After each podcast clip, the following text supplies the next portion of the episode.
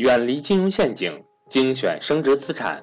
大家好，我是各位的班主任登海，欢迎想跟赵正宝老师系统学习投资理财的伙伴和我联系，我的手机和微信为幺三八幺零三二六四四二。下面请听分享。人是这么个是个结构，各位看好，最低层次最低层次的是最差最低层次是追求薪资。哎呀，谁给我的薪资高，我就去做哪个，这是最没出息的，我不骗你。第二是什么呢？各位，兴趣。哎呀，我喜欢干这个，我干这个。他这个兴趣啊，各位有好几种兴趣。如果你刚开始就从你的那个狭隘的兴趣出发，狭隘的兴趣出发，你很难做大事情的。我就不相信马云二十五岁就说他喜欢互联网，马云从来没见过互联网。马云是到三十五岁到美国出差的时候才发现了互联网，才义无反顾的投入其中的。那我问你啊，难道马云看到互联网说：“哎呀，我太喜欢做这个了？”我问你，马云在美国看到互联网以后，他第一反应是什么？赶紧给我敲，赶紧给我敲，谁第一个敲出字来？答对了，我给奖励。不懂，是不是未来未来中国人也会用互联网？是不是这个？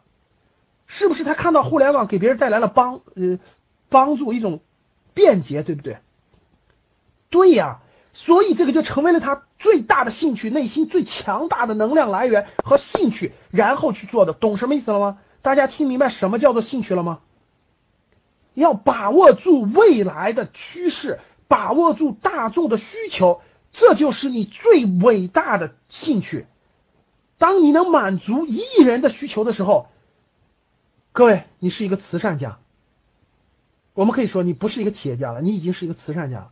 甭管你赚多少钱，你已经是个伟大的人了，懂什么意思吗？如果一个狭隘的人天天把自己的兴趣建立在自己狭隘的想法上面，你怎么发展呢？如果你把它建立在大多数人的需求和满足大多数人的帮助上，你就很伟大了，懂什么意思吗？大家懂什么意思了吗？听明白我说的什么意思了吗？好，这就叫我给大家分享的行业思维。如果教室里的很多人。你脑子里想的是，马云都不会用计算机。我们不举马云的例子，因为马云已经被炒炒过头了，太多了。你应该看到很多东西，对，很多人有很多兴趣爱好，比如他喜欢看历史，他喜欢写点书法，等等等等。但那些不一定是你的，不一定是你的什么，不一定是你的事业方向。大家懂明白明白我什么意思了吗？所以不要纠结，不要纠结在每天想，哎呀，我喜欢什么，我喜欢什么。那你太狭隘了。如果你跳不出这个狭隘的思维的话，你未来的发展空间会受限制。大家懂什么？格局不够大，格局不够大，懂什么意思吗？格局打不开。大家，我重复一句话啊，大家听好了。这个社会上成功的人和不成功的人，富人和穷人，各种人都是因为他的思维不同而做出了不同的选择。听明白了吗？好，我又重复了这句话。我相信站在眼前的我们教室里的这些人，你们应该深思的一件事是：当这些机会发生在你的面前的时候，我相信很多人每天都看到了很多的机会。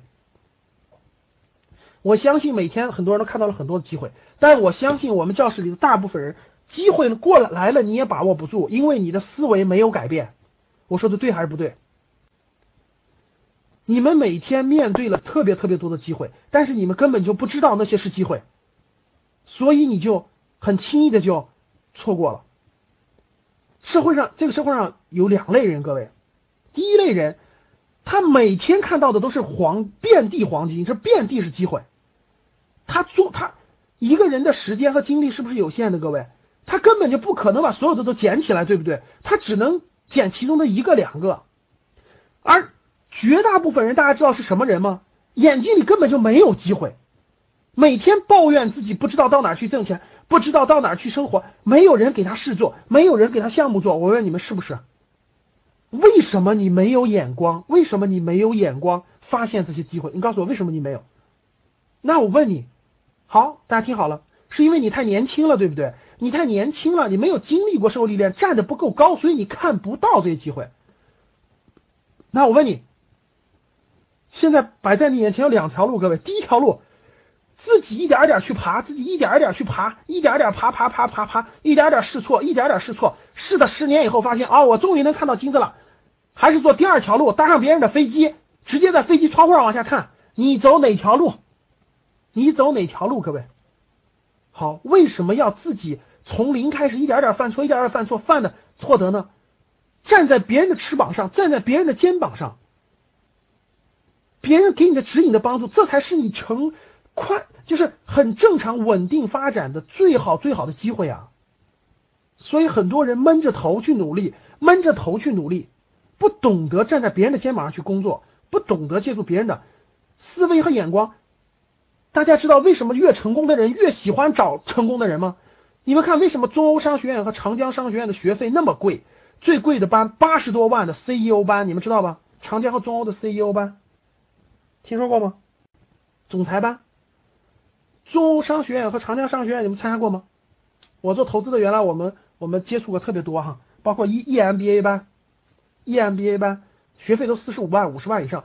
我问你，为什么为什么越成功的人，越发展好的人，他越要花更多的资金投资于自己去认识这些人呢？说的没错，那些班根本就是学的东西也就那些，学的东西还不如同学学的东西多呢，懂什么意思吗？他圈子，什么叫圈子？人脉说的没是圈子是人脉，但我问你大家，他们互相认识以后，是不是很多人的思维，很多人也会对他改变很帮助很大，对不对？每个人的眼界不一样，你看到的是你这个领域的领域里的各种机会、机遇和金矿，对不对？而另一个人看到的是另一个人的机会，你不可能是站在地球站在那个太阳上看地球的，你顶多是站在一架飞机上，对不对？但是你知道吗？别人是站在卫星上，懂什么意思吧？或者是别人是站在另一架飞机上，大家看的地方不一样，这是不是可以互通？